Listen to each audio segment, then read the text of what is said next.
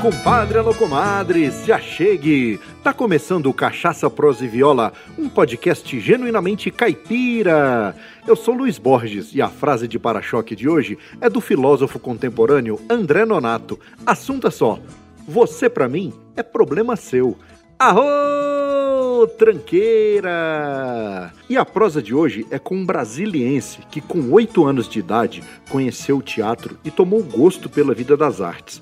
Cresceu, aprendeu a tocar, cantar e se encantar com a nossa cultura brasileira. Com a viola no peito, além dos 27 estados brasileiros, o nosso convidado rodou os palcos desse mundão, as plateias de Portugal, França, Holanda, Espanha, Estados Unidos, África do Sul e até Moçambique ouviram falar dos nossos IPs e dos nossos jatobás através de suas canções e ponteados na viola. E sem mais delongas e com muito aprazimento, trago à mesa do Cachaça Prosa e Viola o violeiro e cantador Marcelo Linhos. Seja muito bem-vindo, meu caro. Ô Luiz, é um prazer estar aqui. Estou sempre à disposição, a minha viola sempre à disposição para bater um papo e trinar e levar à frente e adiante nossa cultura popular. Prazer e obrigado pelo convite. Eu que agradeço, Marcelo. A honra e o prazer é todo meu.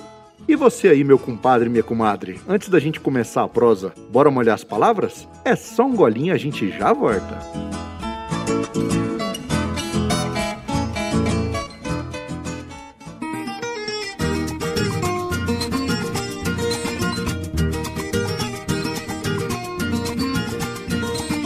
Compadre, comadre, em primeiro lugar, muito obrigado pela audiência. É sempre um prazer prosear com você aqui no Cachaça Prosa e Viola.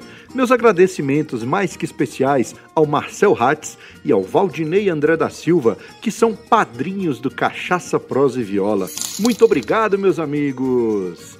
E para se tornar um padrinho ou madrinha e apoiar financeiramente a produção do nosso podcast, é só acessar o site cachaçaprosaeviola.com.br barra apoie e escolher um valor que caiba no seu orçamento mensal. A partir de R$ 1,99 por mês, você já pode apoiar.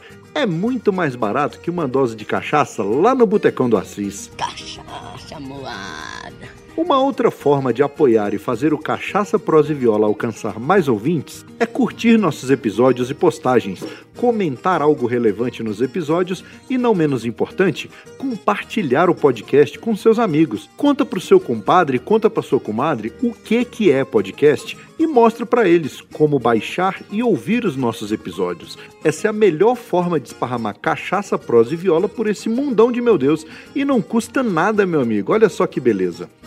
E se você já é ouvinte antigo, mas ainda não deixou suas estrelinhas e avaliações no seu agregador, tá esperando o quê? Se você realmente gosta do nosso conteúdo, deixa lá cinco estrelinhas e um pequeno texto contando como Cachaça Prosa e Viola impacta no seu dia a dia.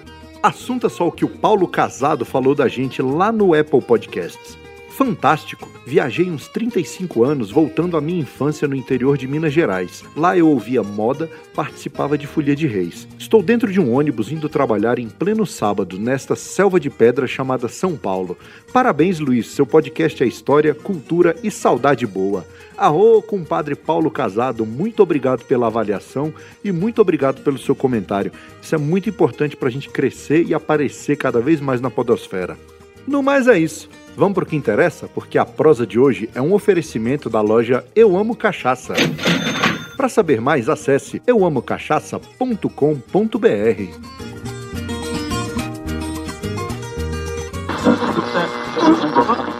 Amigo, faça um convite, top só se for agora. O meu rádio é diferente, a antena não enrola. Em um mundo virtual, o seu tempo você controla. Busque lá nas internet e assunte meu podcast Cachaça, Prosa e Viola.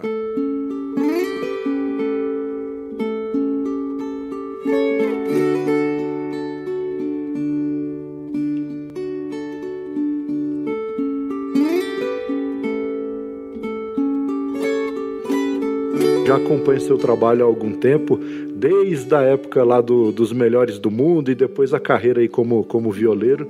E acho fantástico e muito importante o seu trabalho em prol da nossa cultura. Você sabe, Luiz, você falando assim do, dos melhores do mundo, sabe que a, eu, eu colocaria aí uns, uns 15 anos atrás, até mais um pouquinho, é, já nos melhores do mundo, trabalhando em todas as áreas ali, eu compus a, a primeira trilha sonora para os melhores do mundo que eu compus foi para um espetáculo infantil e usei muito viola. Olha só. Eu estava começando bem na viola e usei muito ela já, já para gravar essa primeira trilha sonora que, que foi muito importante para é, bater um papo com Roberto Corrêa na época ele me abrindo a cabeça de que a viola não precisava estar presa só no mundo da, da, da, música regional, da música caipira, né? Sim, sim. Ela poderia se abrir como um instrumento de corda versátil, como é, uhum. para compor outras é, linhas de música, né? E ali eu me já comecei a encaixar ela logo de cara, já comecei a trabalhar com ela logo de cara. Eu sou muito a favor disso e quando a gente abre a mente e abre o coração para isso, cara, a gente descobre que não tem fronteiras, né, para viola. Não tem. Ela tem a raiz dela bem, bem fincada ali no rural, nos ritmos tradicionais que a gente conhece, mas ela é diversa, né? Apesar de eu ter na veia também o, o rock and roll, né? Vindo do rock and roll, assim como o Roberto, assim como é, outros violeiros, eu, eu não quis misturar o rock com a viola. Daí eu puxei a parte mais raiz da viola. Eu, eu tento me manter ali na raiz, não quis misturar. Entendi. Mas na concepção eu consigo levar a viola para onde eu quiser. Assim o Roberto e eu segui. Maravilhoso. Mas aí,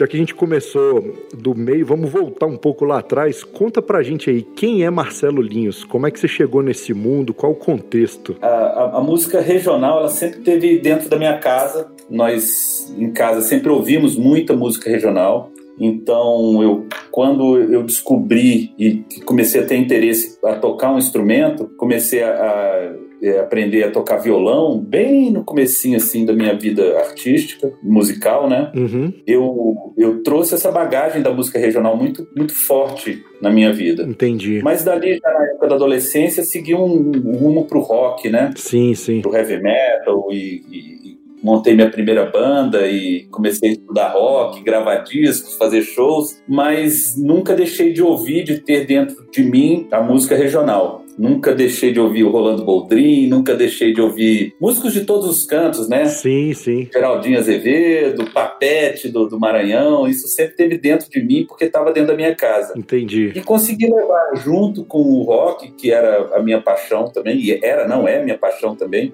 sempre consegui deixar, levar junto essa música regional e num momento, de repente, uma viola caiu em cima de mim e aí, cara, não teve jeito, eu me apaixonei, já comecei a compor. Uhum. E aos poucos ela foi dominando, tomando todos os, os, os espaços musicais da, da, minha vida, né? Fantástico. Você é daqui de Brasília mesmo, né? Nascido em Brasília. Isso, nasci em Brasília, nascido e criado. Em que ano? Eu nasci em 72. 72, é, chegou um pouquinho antes de mim, eu cheguei em 79. Isso. Então, na época, assim, do, dos anos 80 ali, quando começou a vir aquele movimento do rock nacional e tudo, você já estava já na fase de curtir o rock, né? Já, já. Eu ainda era muito criança ainda. Eu sonhando em já ter minha banda, e aí não, não, não tive como fugir desse movimento todo, né? Fiz grandes amizades no meio, convivi com grandes artistas do rock Brasília, fiz parte de uma geração ali dos anos 90, que era chamado Novo Rock Brasília, né? Sim, sim. Tem até, para quem está escutando, se quiser assistir um filme legal, um documentário do Patrick Grosner, chamado Geração Baré Cola, que é a geração pós-geração Coca-Cola.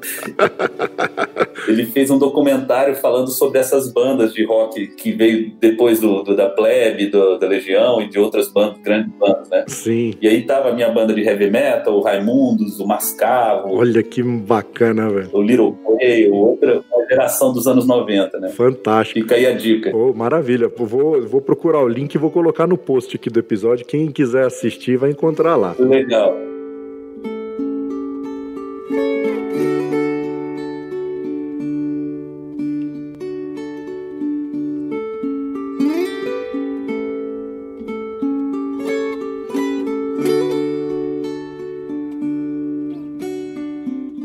Olha só que bacana! O Cachaça Prosa e Viola faz parte da rede Agrocast, a primeira e maior rede de podcasts agro da podosfera brasileira. Conheça todos eles no site redeagrocast.com.br.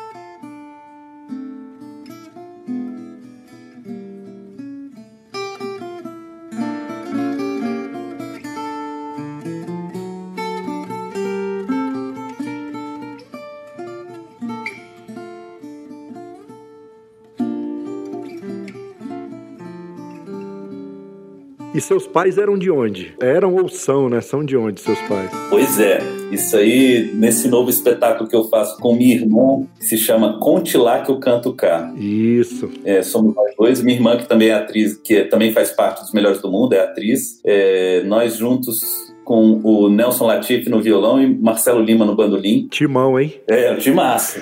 Fazemos um espetáculo totalmente voltado ao sertão. Então a gente conta causos do sertão, dos cinco cantos do Brasil e tocamos músicas do sertão também. Não necessariamente músicas caipira, mas músicas do sertão, músicas que falam sobre o sertão. Sim, sim. E aí a gente começa esse espetáculo, a Adriana falando, eu tô aqui ao lado do meu irmão, a gente é da da Companhia de Comédia Os Melhores do Mundo, já rodamos o Brasil inteiro, já, nós conhecemos os, os 27 estados, já, já, já atuamos nesses 27 estados e somos filhos de pai sul-mato-grossense e mãe goiana. Olha só que mistura, hein?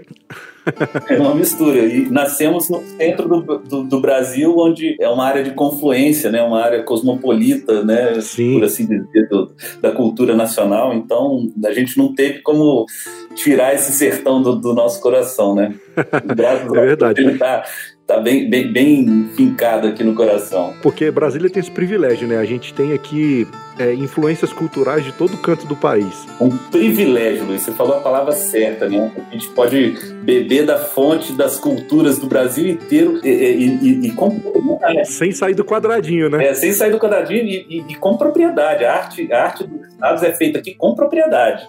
E não só em termos de, de arte, que eu digo englobando tudo, não só, não só música Perfeito. ou teatro, mas culi, culinária, é, é, vestimentas, moda. Cara, eu acho isso, isso mesmo. fantástico. Isso é muito bom, cara, para quem vive aqui e convive, acostumou com essa realidade. Isso mesmo. Tanto é que a gente vai nos outros estados, a gente se sente à vontade, né? Porque é. não, não, não, estranha tanto. Eu, eu como rodo muito com, com, com, com, os melhores do mundo e, e com, e com, com, a nossa arte, né? Da música e do, do teatro, né? Sim. Às vezes eu chego no estado e, e, e, e, me deparo, assim, por exemplo, com uma culinária e falo, poxa, olha, eu, eu vou falar, uh, uh, esse prato em Brasília é tão bom quanto esse.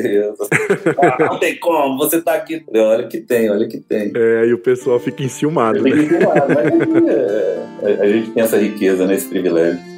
Você já falou um pouquinho das influências musicais suas na adolescência, né? Que era do rock and roll e tal. Mas conta pra gente aí, quando é que foi e como foi que a viola caiu de paraquedas aí pra você? Pois é, como eu tinha dito, né, antes da adolescência, minha casa era uma casa de se escutar muita música regional, né? E em determinado momento eu estava fazendo um trabalho com com os melhores do mundo, que na época chamava Culpa da Mãe, e era um espetáculo regional. Sim. É um espetáculo que a gente até reinventou ele agora, eu e minha irmã, a gente trouxe de volta esse formato de espetáculo, que é de causos e músicas, né? Uhum. Em determinado momento eu, eu, eu, eu não, não tocava nesse espetáculo e eu fiz um trabalho de decupação de um material, onde eu tinha que escutar uma fita cassete e escrever para os atores as falas, né? Entendi. Para transformar isso em texto. E fiz esse, esse trabalho e, e como pagamento momento eu ganhei uma viola caipira. Olha só, bicho. Tinha sido comprada para o espetáculo, para o músico que tocava nesse espetáculo tocar. Uhum. E era uma viola caipira que não afinava direito, sabe? Era uma violinha caipira mais ou menos. Sei, sei. Ele acabou não, não, não utilizando ela, continuou tocando violão na, no espetáculo. E essa viola, em determinado momento, eu cheguei em casa, ela estava deitada na minha cama. E eu parei, olhei e falei: Uau,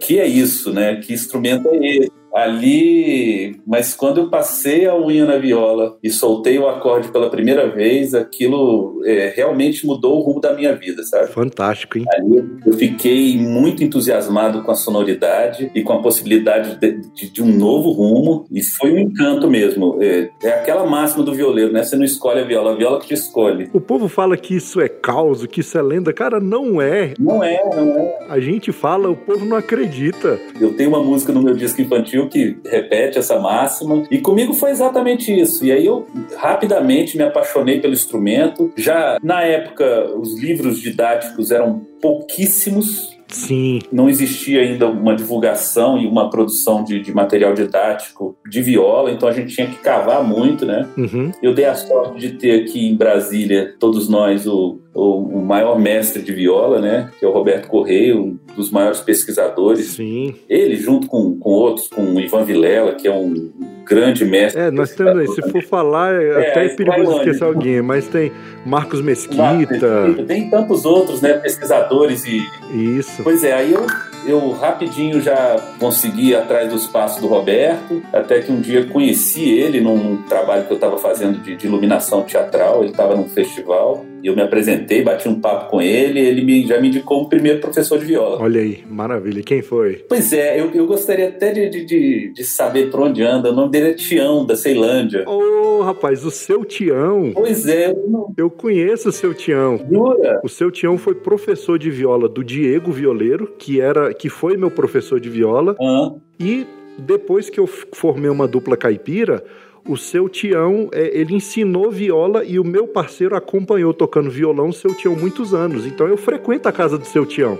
Vamos combinar pra gente ir lá, cara. Poxa, mas com o maior prazer. Eu acho que ele não vai se lembrar de mim. Eu fiz poucas aulas com ele, mas foi quem me ensinou o cururu, foi quem me, foi quem me, me, me, ensinou os primeiros exercícios, porque até então eu aprendia sozinho ali, transformava as coisas que eu já sabia das cordas para viola, aprendi a afinar com um livro que eu comprei na Musimed do Roberto Corrêa, que foi o primeiro livro de viola que eu tive, que eu acho que foi um dos primeiros de viola lançado, né? Sim, a gente deve muito ao Roberto Correia porque ele desbravou aí esse, esse sertãozão aí, literalmente, né? E foi, foi fazendo uma pesquisa bem extensa. E se hoje a gente tem muito material didático da viola, muito Roberto Correia contribuiu, né? Aqui em Brasília, Roberto Correia foi um desbravador. Eu digo que depois que eu descobri a viola, que a viola me descobriu, que eu passei a me dedicar à composição, à, à criação, a dedicar minha, minha vida musical à viola, é, o Roberto foi essencial para isso. Depois nós nos tornamos amigos e eu, eu tenho prazer em tê-lo como amigo. Eu poucas vezes eu, eu encontrei um mestre de todas as áreas, tá? Eu tô falando. Uhum. Poucas vezes eu encontrei um mestre tão generoso na, na troca de, de, de, conhecimento como o Roberto, né? Então isso foi muito importante para mim. Depois, quando eu fui à escola de música estudar e fiz cursos de verão com ele, tive a oportunidade, como eu disse posteriormente, de, de me tornar amigo dele, pessoal. Eu, eu descobri que, que a viola é muito mais do que as dez cordas, né? E ele foi importantíssimo para me mostrar isso. Sim. Minha viola gemeu meu coração estremeceu, minha viola quebrou, meu coração me deixou. Minha maroca resolveu, pra gosto seu, me abandonar porque os fadistas nunca sabe trabalhar.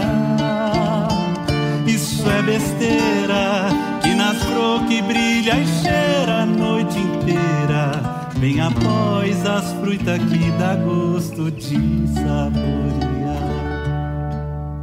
Minha viola gemeu.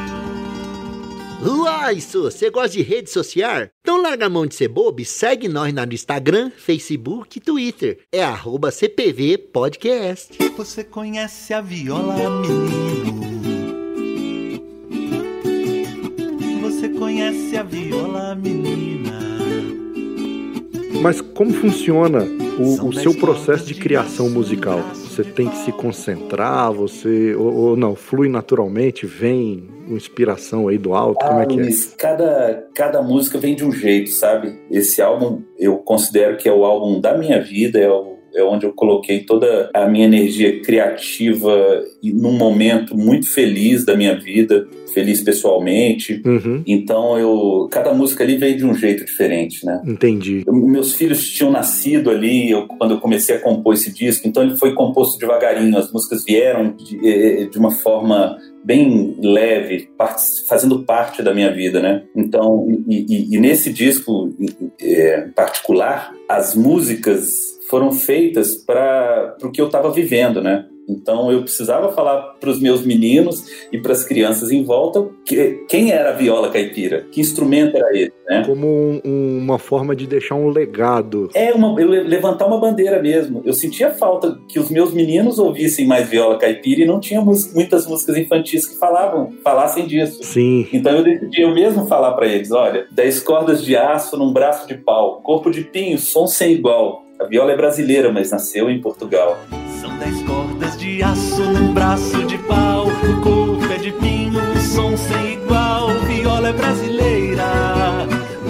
nasceu em Portugal.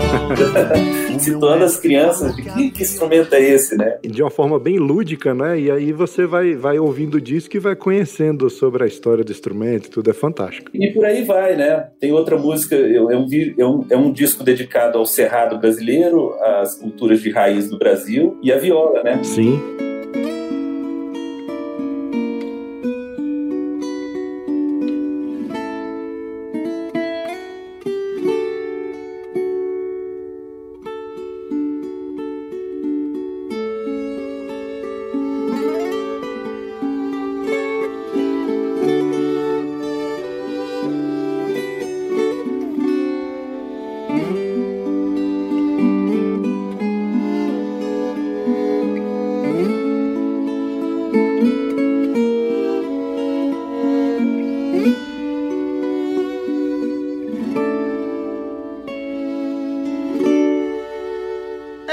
Nós! Quer fazer parte do nosso grupo de ouvintes do Telegram? Para participar, é só clicar no link que está no post desse episódio. Sabia, sabia, sabia.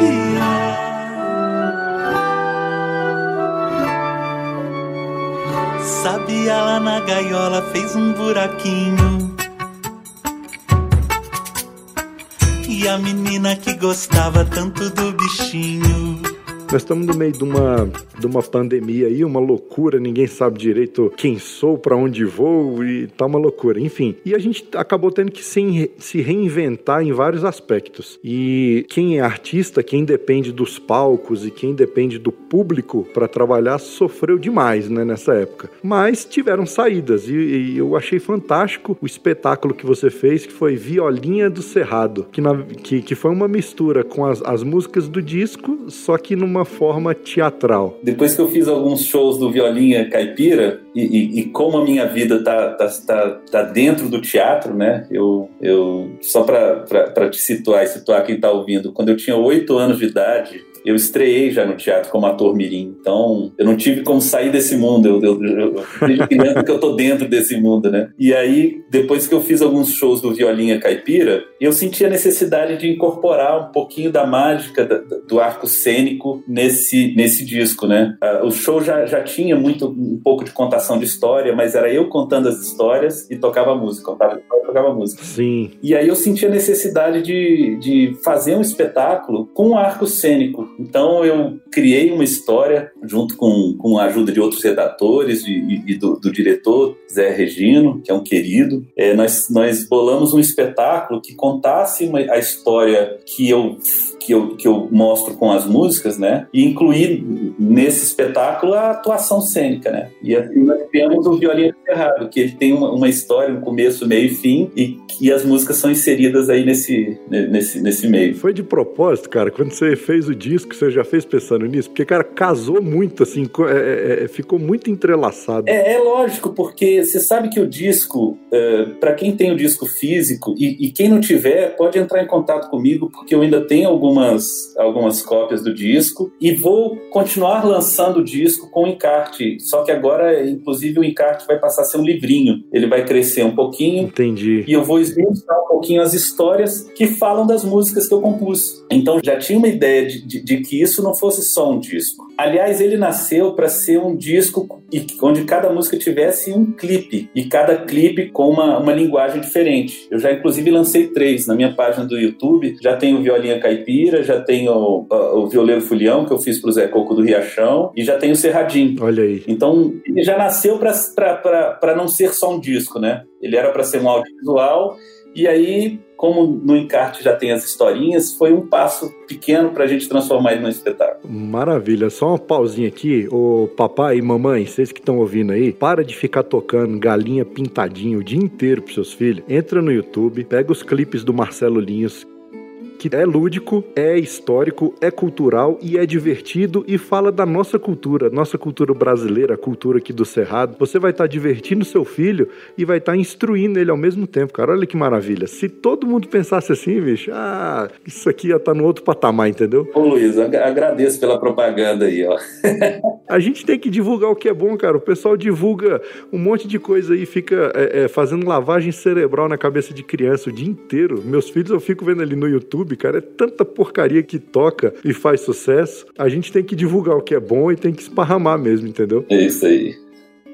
Aí você conseguiu unir o musical com o, o visual, com o, o teatral uhum. e tá transformando isso em clipe. Foi na hora que eu te cortei. Uhum. E já tem, já tem três, não é isso? Já tem três, os outros vão ser lançados aos poucos, né? Mas Uhum. o, o espetáculo, o Violinha Caipira, o disco que virou, virou esse espetáculo Violinha do Cerrado, ele já está disponível no, no YouTube também, o espetáculo inteiro, né? Sim, eu tive a oportunidade de assistir, meus filhos já assistiram aqui em casa, muito bom. Pois é, ele está disponível, então é, a partir daí ele foi gravado especialmente para internet. Foi uma reinvenção nesse, nesse momento de pandemia, né? Sim. O espetáculo era para ter sido feito é, presencialmente, de uma forma presencial, e por conta da pandemia a gente teve que reinventar isso. Então eu gravei os atores, teve edição de vídeo e as músicas entram ali tocadas ao vivo também para a gente contar a história. E, e assim que as fronteiras se abrirem, né, que a gente deixar de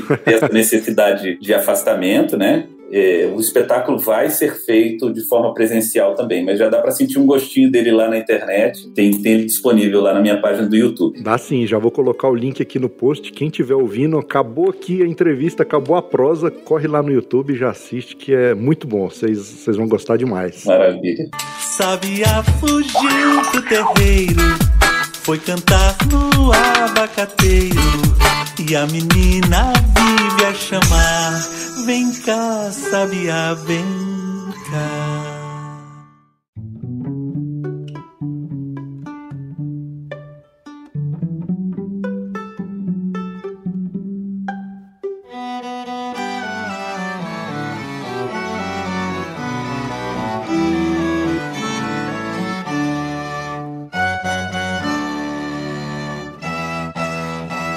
Violeiro Fulião. Conta pra nós dessa moda aí, que essa moda aí tem muita coisa interessante nela. Tem, tem sim. É, é, como eu disse no começo, eu fiz esse- essas músicas para as histórias que eu realmente vivi, né? Então, eu, quando eu estava começando os estudos da viola caipira, eu comecei a seguir os passos de todos os mestres e tudo que acontecia aqui na cidade relacionado à viola, eu estava lá na primeira fila para beber um pouco da fonte e foi uma noite mágica onde eu conheci o Zé Coco do Riachão. né? Olha, E eu fui ao show dele, o teatro estava lotado, já não tinha mais nem ingresso. Como eu, eu era não só frequentador do Teatro Nacional, mas também trabalhava muito no Teatro Nacional com, com teatro, né? sim, sim. Eu, logicamente, mexi uns pauzinhos ali e dei um jeito de entrar. O show já estava lotado, já não tinha mais cadeira disponível. E eu consegui entrar. Como não tinha cadeira disponível, eu fui lá pra frente e sentei no chão, porque eu eu sabia que era assim que funcionava. Então eu estava bem de frente ao Zé Coco. Só que antes de começar o show, entrou o produtor dele, que vem a ser Volmir Batista.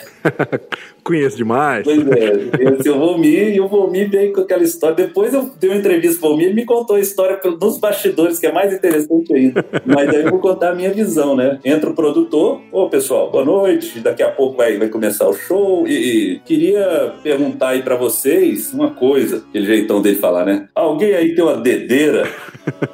Tem silêncio no, no, no teatro, né? Não, gente, é sério. Alguém tem uma dedeira aí? O Zé Coco perdeu a dele não vai ter show se não tiver uma dedeira. O Marcelo Lins, que estava sentado na primeira fila, aprendendo a tocar viola, não sabia nem se ia usar dedeira ou não, depois não usei, mas eu tinha acabado de passar numa loja, aproveitado o caminho para o teatro, passei ali no, no Conic e comprei um bocado de dedeira para testar, e tava meu bolso cheio de dedeira.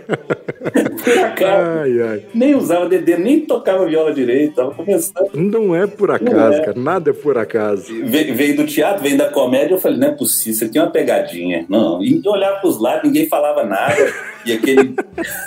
Eu levantei a mão assim, meio cabrunhado, meio desconfiado. Falei, eu, eu tenho uma dedeira. Oh, então traz aqui e tal. Eu levei a dedeira, entreguei pro, pro Volmir e falei, é sério? Ele falou, é sério. Eu entreguei a dedeira, ele pegou a dedeira e falou, muito obrigado. Eu falei, Volmir, é, no final, será que será que depois dele usar eu, eu, eu consigo bater um papo com ele? Aí ele falou, com certeza, ele vou, ainda vou te devolver a dedeira. Tá brincando.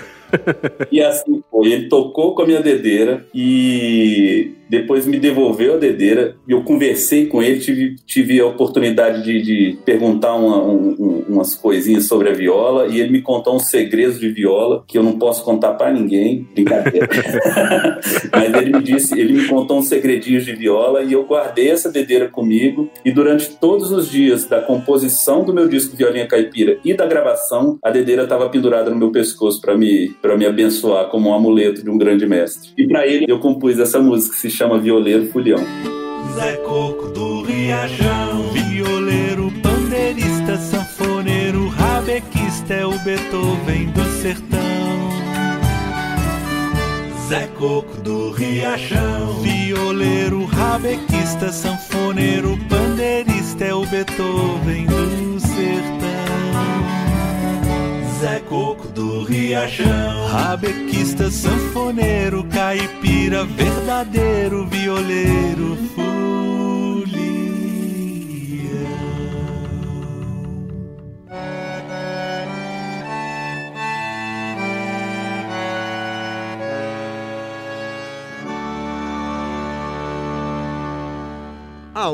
Modão cabeceira! Pra ouvir essa e todas as modas que já tocaram aqui no podcast, é só assinar as playlists Cachaça, Prosa e Viola no Spotify ou no Deezer.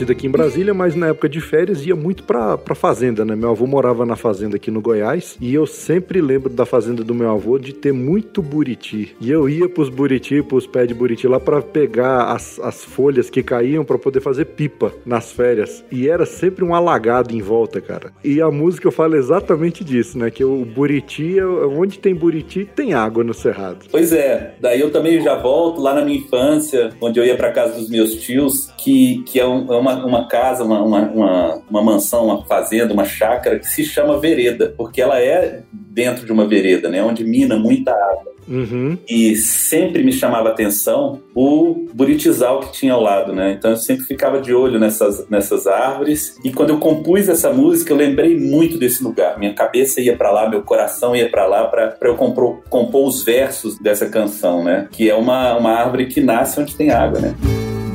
Se faz doce,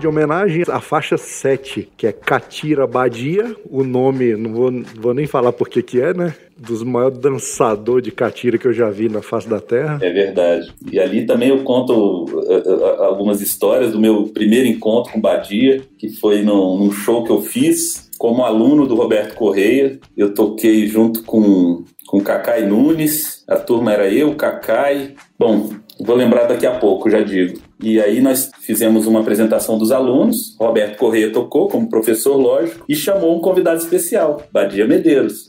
Então imagina, eu aluno de viola, foi uma noite mágica, né? Imagina, eu como aluno do Roberto ali, tocando, fazendo um show lá do meu mestre, num Teatro Nacional na Sala Vila Lobos, lotada, Uhum. o mestre tocando, eu e meus amigos estudantes tocando e Badia Medeiros fazendo um show. E a gente no camarim junto. Isso foi mágico, isso foi mágico. E aí eu tive uma prosa com com Badia ali que foi incrível e, e- e aí eu não pude deixar de, de homenageá-lo, sabe? Sim. Porque aquilo me marcou muito. Tanto o camarim com ele, uma conversa que eu tive, eu e ele, sozinho ali no cantinho do, do, do camarim, e que me deu muita força, inclusive, para continuar tocando e compondo, né? E, e, e aí eu fiz essa, essa, essa música para ele, porque foi incrível ver. Ele pegava o pé direito, botava no bolso da, pé, da, da, da- da calça, da própria Sim. calça, e ficava dançando numa perna só. Era incrível. E aquela. Que sujeito espirituoso, que mestre espirituoso. E como o Roberto Correia, um- a arte dele toda de, de, de graça ali, toda aberta. Não tinha segredo nenhum, sabe? Exatamente. Tive, eu tive a chance de conhecer também o Badia Medeiros é, no encontro de Folia de Reis, que teve, se eu não me engano, foi 2010 ou 2011. Lá na grande. Foi na Casa do Cantador, Ah, encontro, Cantador. encontro Nacional de Folia de Reis. Uhum. E aí ele, ele tava lá é, é, dando uma oficina de lundu. Então tava ele, um, o, o grupo dele lá dando oficina de lundu. E sentei lá com meu filho, o Davi. O Davi na época era, era pequenininho. Uhum. E a gente ficou conversando e o Davi encantado com, com o pessoal dançando lundu, aquela coisa. Ele, nossa pai, essa dança é legal, né?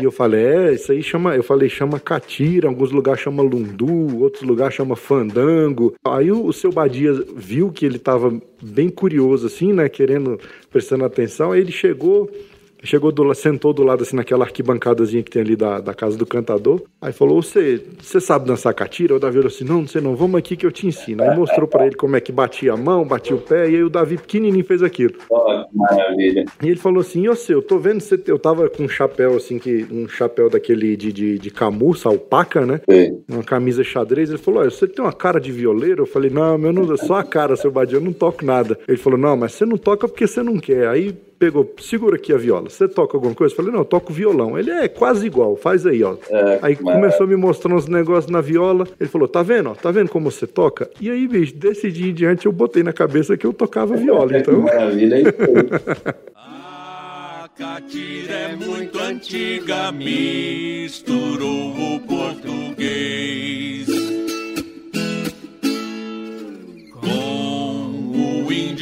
africano e agora é a nossa vez.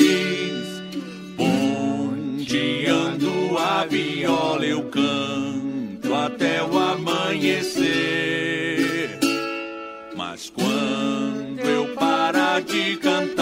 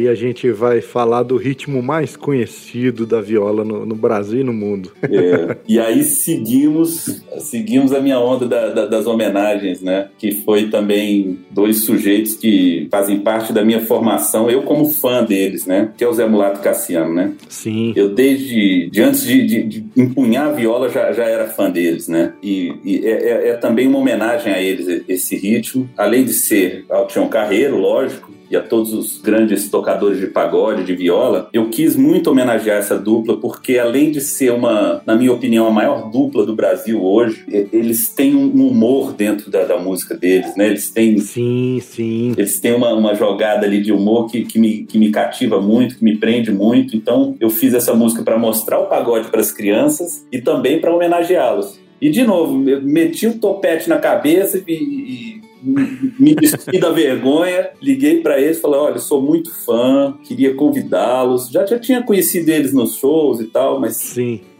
não, não, não, não, tem, não, não tenho prazer de ser amigo íntimo deles, ou amigo pessoal, mas me despi da vergonha e convidei-os para tocar e eles ouviram a música, gostaram e toparam. É um pagode também de, de um violeiro que faz homenagem. Eu admito que não sou um grande tocador de pagode. Dois, somos dois. Eu tenho sempre a, a, a humildade de, de, de me colocar assim, porque vejo grandes violeiros batendo um pagode incrível, né? E o meu, eu, eu, eu até tenho orgulho dele, porque eu fiz questão de estilizá-lo ao meu, ao meu jeito, sabe? E isso é importante, né? Porque quando, quando alguém ouve um toque da viola, vai olhar, opa, esse pagode aqui é o do Marcelo Linhas. Opa, esse pagode aqui é o do Tião. Isso, isso mesmo. Então a gente tem essa, esse sotaque, cada um tem seu sotaque. né? É, eu me dei, me dei esse direito, mas você fazer isso tudo bem, mas você fazer isso e chamar a maior dupla do Brasil para te, te- te acompanhar. Você tem que vestir o chinelinho da humildade e falar: Ô pessoal, tô chamando vocês, mas eu, eu não, não sou um mestre do pagode, mas seria muito legal, porque é também um disco para criança, né? E eles cantam comigo. Dois sujeitos maravilhosos. Eu só tenho a agradecer a Deus e a eles por, pela oportunidade. É, dois figuraços. Eu já tive. a gente- nessas rodas de viola aí, nos encontros de violeiro e tudo, a gente se esbarra, né? Nos bastidores e a prosa é sempre boa, se- é sempre divertida. O Zé Molato sempre tem uma história divertida pra contar pra gente. Sim, sim.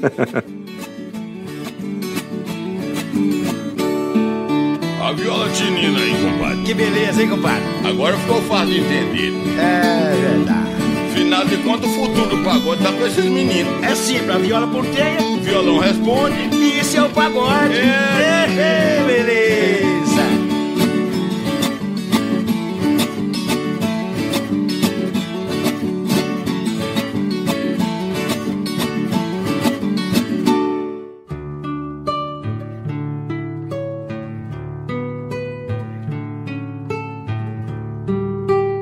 Aí, cara, pra finalizar o disco, o Violinha Caipira tem uma música que eu uso muito aqui às vezes, quando meus meninos estão muito agitados, eu ponho ali no quarto um pouquinho mais baixinho pra eles irem, irem dormindo, pegando sono. E eles gostam muito, é menino. É uma canção de ninar, né, cara? É, é uma música que dá o recado pros pais, pros, pros educadores, né? Para que a gente apresente o mundo pros meninos, como esse disco apresenta o mundo caipira, e a gente é, é, apresentar o mundo e, e- e deixar e dar o direito e deixar e, e incentivar essas crianças para que elas tenham ó, a oportunidade de escolher, para que elas conheçam bastante e tenham a liberdade, a oportunidade de escolher, né? Muitas vezes a gente guia nossos filhos, olha, você tem que ouvir isso, você tem que fazer isso. Não, apresenta o mundo, é, apresenta a diversidade e dê o direito para que eles escolham, né? É uma música que fala muito disso, da direito de escolha.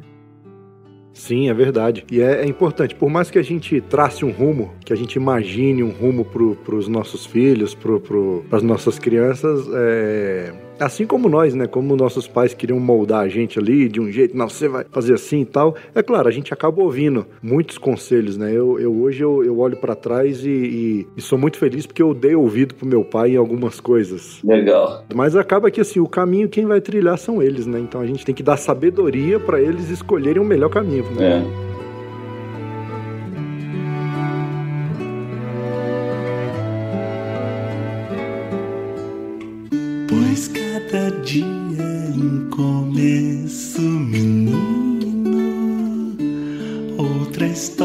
pra contar. Muitos jeitos de se ouvir, meu menino. Muitos jeitos de falar.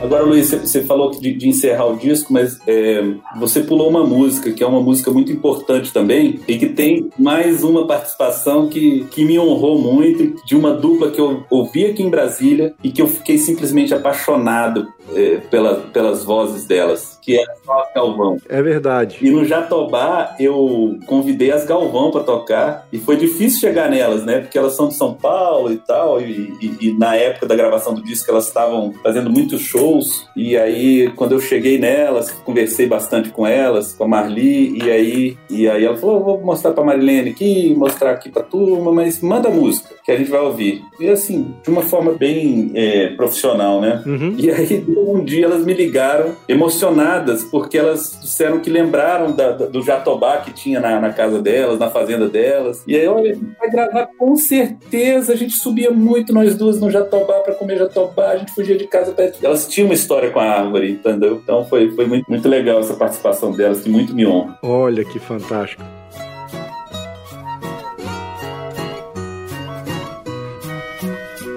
O meu jatobá que o tempo não leva. Ai, ai, ai, ai, jatobá.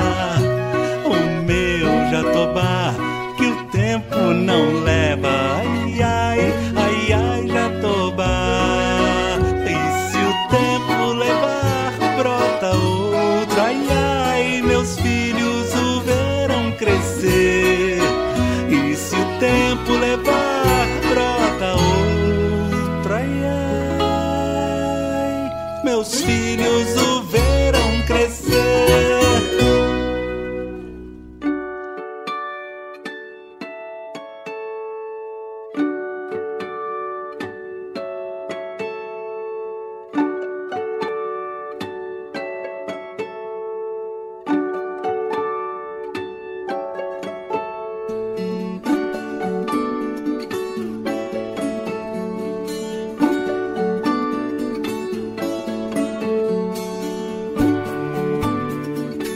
Conte lá que eu canto cá. Esse é um, um espetáculo que a gente retomou. É um espetáculo que já esteve e está ainda no, na cartilha dos espetáculos compostos pelos melhores do mundo. Então, esse espetáculo eu fiz com a Adriana, com o Pipo e com o Giovanni. Então, nós quatro fizemos um espetáculo há muitos anos atrás. E a gente tocava músicas, eu e Pipo tocávamos músicas do, do Nordeste. Sim. E a Adriana falava com o Giovanni textos do Patativa e tal. Então a gente jogou esse embrião muito lá atrás. E a gente tinha um outro espetáculo também que era chamado Contando Ninguém Acredita, que eram causas do Geraldinho. Ah, fantástico, sou fã demais. É, músicas caipiras. Foi esse espetáculo que me trouxe a viola lá nos primórdios. Então, esses dois espetáculos eh, foram lançados como embrião lá muito atrás, há, há 20 anos atrás, e a gente decidiu refazer eles, porque agora eu, eu incorporei essa vida e o modo de ver o mundo e de, e de trazer essa cultura sertaneja, essa cultura do, do, do interior do Brasil, né? Dos interiores do Brasil, né? Que se a gente for olhar, são vários. A gente tem muito amor por esse lado, né? E eu comecei a desenvolver um trabalho chamado Armorial, onde a gente trilha o caminho do Suassuna, do Ariano Suassuna, que queria aproximar as artes eruditas e populares, né? Sim. Ele fez trabalho lá na década de 70, eu me incorporei desse, desse nome do movimento e lançamos um novo espetáculo com releituras das músicas e das histórias do sertão. E aí, de novo, veio a música e rapidinho a necessidade de transformar isso em cênica, né? É a veia do, é a veia do teatro sempre pulsando ali, né?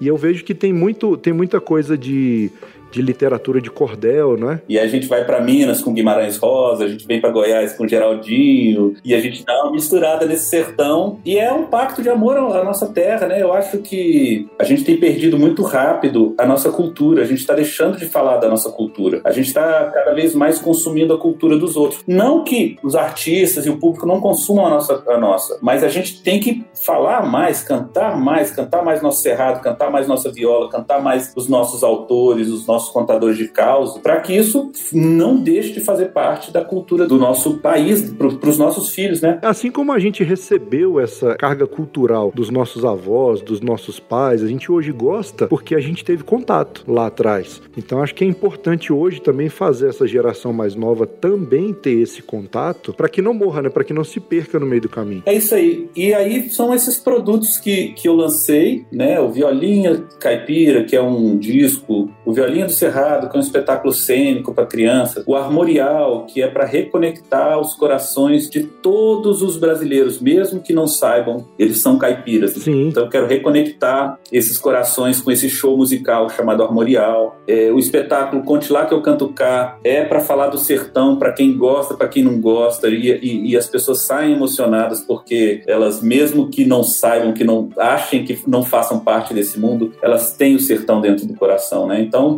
todos os produtos, esses espetáculos, a nossa música, as nossas ligações com, a, com as artes cênicas, é tudo voltado para enaltecer o nosso sertão. Fantástico. E esse espetáculo aí, o Conte Lá Que Eu Canto Cá, você rodou o Brasil e também rodou lá fora com ele, não foi? Sim todos esses espetáculos e a nossa música, seja do armorial, inclusive do Violinha Caipira, que eu incluí no, nos nossos shows internacionais, eles, eles já percorreram países como França, Holanda, Portugal, Moçambique, África do Sul e Estados Unidos. Olha que maravilha. Nós rodamos com a viola caipira e com a contação de causa e com as histórias e com o nosso sotaque do sertão. Não, não é um sotaque só daqui do centro, não. É nordestino, é do sudeste e de, de de, todos os lugares do sertão, que tem sertão, né?